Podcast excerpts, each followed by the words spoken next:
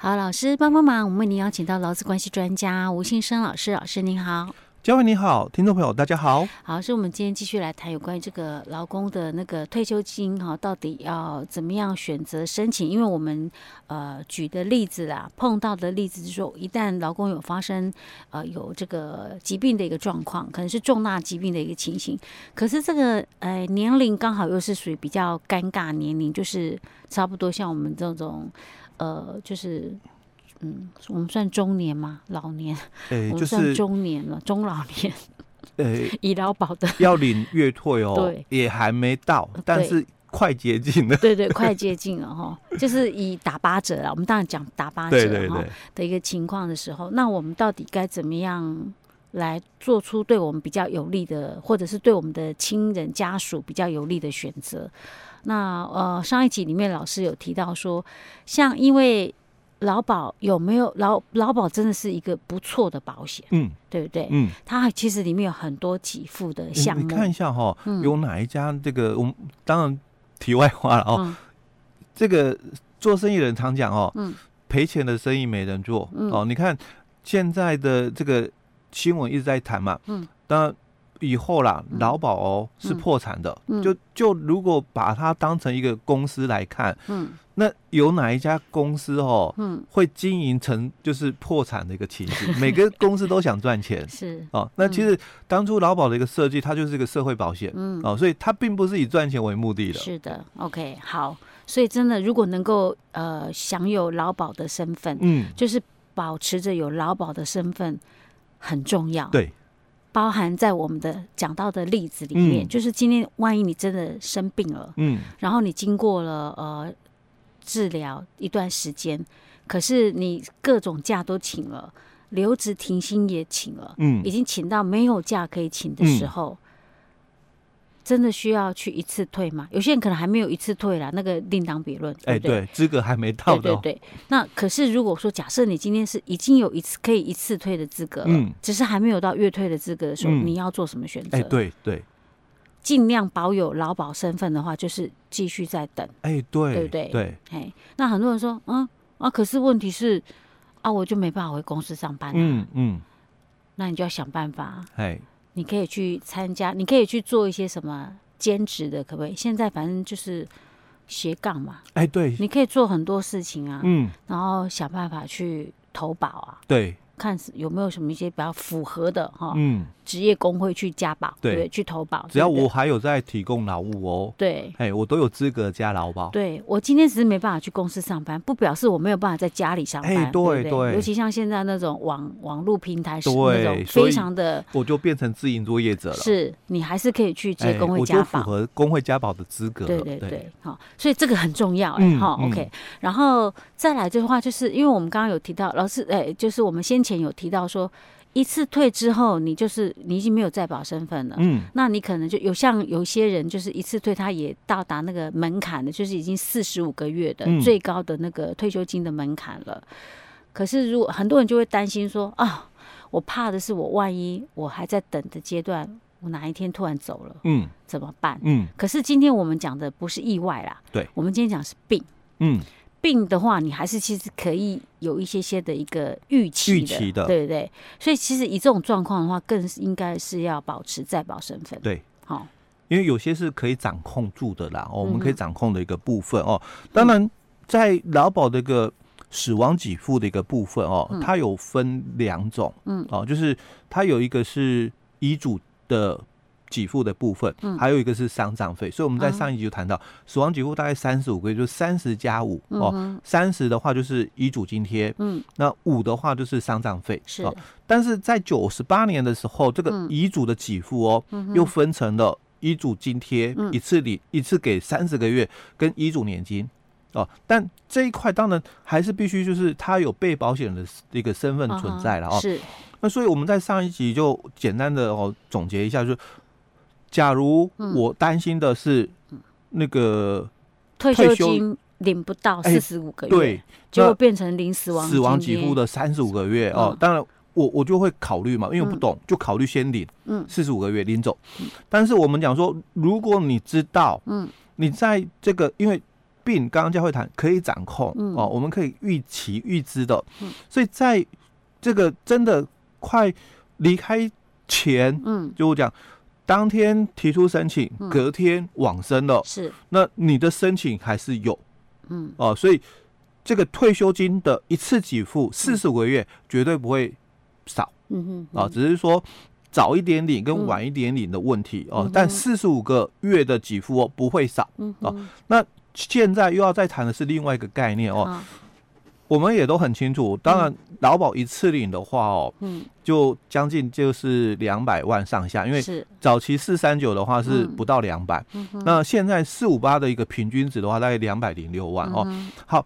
那我如果一次领就领完什么都没有，但如果我领月退呢？嗯，哦，那我们在节目一直谈嘛，因为现在的劳保局那边统计资料了哦，多数人领月退一万六到一万八区间。嗯哼，那我们讲均值好了，一万七。嗯哼，那一万七下来一年十二个月，我也大概都有二十万左右。嗯，那两百万，我这十年我就告我就回本了啦。到了，嗯，但但我有病。嗯，啊，我有病，我可能。可能领不到十年了，领不到十年，对呀。万一我我真的好不容易撑到我可以月退了，嗯，打八折好了，嗯，那呃，打八折就是大概我们讲那个一万六、一万七。好，那可是我我可能才领一个月、两个月，哎，就挂了，人就走了。对，这样子跟我 之前去领一次退会不会有落差？哎，很多人就会开始又担心这一段。对呀，因为我才领可能领两个月，哦，三万多块就没了。嗯，那其实当初在九八年。推新制月退新制的时候，就提到了嘛，差额家属领回。那这个差额是指对什么样的差？一次领的差额啊。哦哦，所以基本上你不用担心，那四十五个月一定是领得到的。所以假设我今天可以领两百零几万好了啦哈，如果一次领是领两百零几万。啊！结果我领月退的时候，我只领两个月，领三万多块。嗯，我还可以家属还可以领回一百多万，接近两百万。哎，对，差了，我没有不止还是两百多万。对对对，数学不好，还是可以领回两百多，就是领到那个。就一次领应该领多少钱？哦，那就扣掉你前面哦，就是已经领的月退金哦。刚刚嘉慧讲说两个月哈，那可能三万块，那一次领两百零六万嘛，那扣掉嘛，哎，就两百零三万家属领回哦。那这个家属基本上哦。他没有太大的一个资格限制，嗯、就是说只要有符合顺位的家属，都第一顺位嘛，配偶跟子女，嗯哼。啊，那第二顺位就父母，嗯、第三顺位就祖父母哦，嗯、那第四顺位就受其抚养之孙子女，第五顺位就受其抚养之兄弟姐妹，嗯、有符合这个顺序的就可以，没有说像月退有条件哦，是。所以我们等一下就要谈月退哦，好，所以当初九八年在。实施这个劳保月退的时候，就提到了差额加速领回、嗯、哦。那当然，我们在节目也是分享，就是说，哎，我只能领差额吗？嗯，那不然还有什么可以？我可不可以领半俸？呃，可是半俸是要有条件啊，对不对？对，半俸的话是只有配偶可以领吧？哎，刚刚讲的顺位、哦，刚刚顺位都可以哦。但是当然第一顺位优先嘛。哦，那接下来，对对对，我的意思是说，其就是假设他没有配偶。他配偶已经不在了，嗯、那他子女可以？哎、欸，对哦，但是要符合条件哦。嗯 okay、所以，我们接下来就要谈条件哦。嗯、就第一个，嗯，本身没年金，因为劳保条例里面规定的很清楚，嗯、不可以两两种年金。哎、欸，对你不能领两笔的年金，对，就是不可以同时两个都是领退休年金了。欸、对、哦、，OK，这是第一个要求哦。嗯、那接着就是对于每个顺位的人的要求，因为这是共同的条件，是。啊。那第一顺位的配偶，嗯。啊，他第一个婚姻关系维持在一年以上，嗯。啊，那接下来就是如果配偶年纪满五十五岁了，嗯，那这样就 OK 了，好 OK 啊，那如果他年纪是不到五十五岁的哦，嗯、那我们就看底下的一个部分哦，嗯，第一他有没有就是抚养。这个子女的问题，嗯哼，啊，那这个子女当然就有分了哦，未成年的，嗯哼，啊，或者是子女已经成年了，嗯哼，啊，但是可能还在学，是。哦，就是二十五岁以下的在学哦，那他有打工，那打工收入就不要超过基本工资，嗯，哦，那或者是他他未未成年哦，那或或者是他本身是没有工作能力的，嗯，哦，当然这个没有工作能力要经过了哦。主管机关的认可的哦，不是说你自己讲哦，就是你一定要有那个什么那个身心障碍手册啦，或者是什么被宣告哎，禁止产宣告等等这些的哦才算哦。那当然，这个是刚刚我们提到的哦，就是配偶五十五岁以上是哦，那就可以。那如果没有到五十五岁的话，就我们刚刚讲，你有没有抚养子女哦？就子女就有这三种情况哦。好，那或者是。这个配偶本身，嗯，也是没有工作能力的，是。哦，那也可以哦。那或又或者啦哦，这个配偶他是四十五岁以上，嗯，那五十五岁以下的，哦，他有工作能力哦，但是他的收入没有超过基本工资。啊，这个很难呐，这个几乎不用考虑哦。对，那当然第一顺位是这样，就配偶跟子女哦，所以子女。条件当然就跟刚刚讲的是一样哦。嗯、好，那如果这个第一顺位的人都没有不符合资格，嗯，因为有可能是有，但不符合资格啊啊，啊，所以就可以到第二顺位去了吗？欸、允许。本来我们是有一个规定，就是说第一前一个顺位的人在，嗯、后后面顺位的人是不能递补上来的。是的。那只有在这一段是允许，哦、第一顺位不符合资格，第二顺位的人可以递补。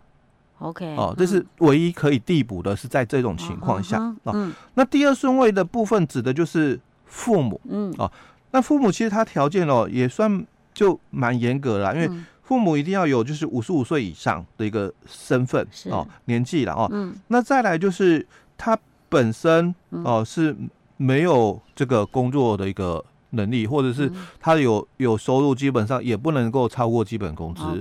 哦，这是后面底下的顺位，比如说像父母啦，哦，祖父母啦，都是。受其抚养的孙子女啦，受其抚养的兄弟姐妹啊，哦，大概都要符合刚刚我们前面讲的那几个条件就对了。嗯，好，那基本上，嗯，我们谈到了哦，假如说哦，因为我们考虑是一次领嘛，就四十五个月，那。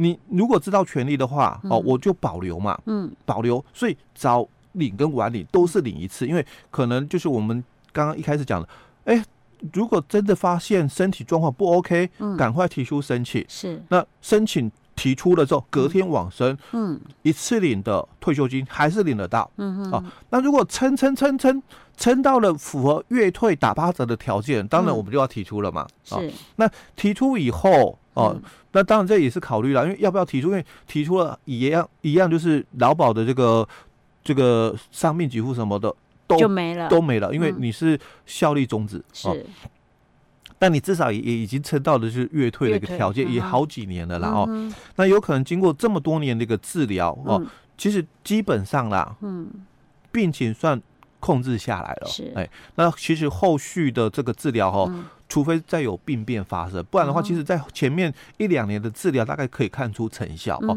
那基本上我们大概哦能够撑到月退的这个条件的话哦，嗯，这个病情都已经算蛮比较稳定。哎、欸，所以老师，如果说假设我们已经撑到，比如说打八折的月退，嗯、我们是要可以就申请了，跟或者是干脆就是继续再撑了，撑到可以不要打八折了。哎、欸，就就申请了，真的不要再撑了。哦、对啊，我们之前讲说，其实月退的话。打八折并没有不划算，对，哦，那再来就是刚刚提到了嘛，万一要是真的就是只领了一两个月的月退，嗯，至少还有差额或者是符合差额领回啊，差额领回的话，那基本上四十五个月的一次领钱没有少哦，嗯，但是如果你你也可以选择领半俸，嗯，哦，那半俸的话，搞不好会比。四十五个月还要多，更多哈，对，就是看条件了。对，哎，我们刚刚讲的这种，我们讲的例子都是以生病哦，哎，对。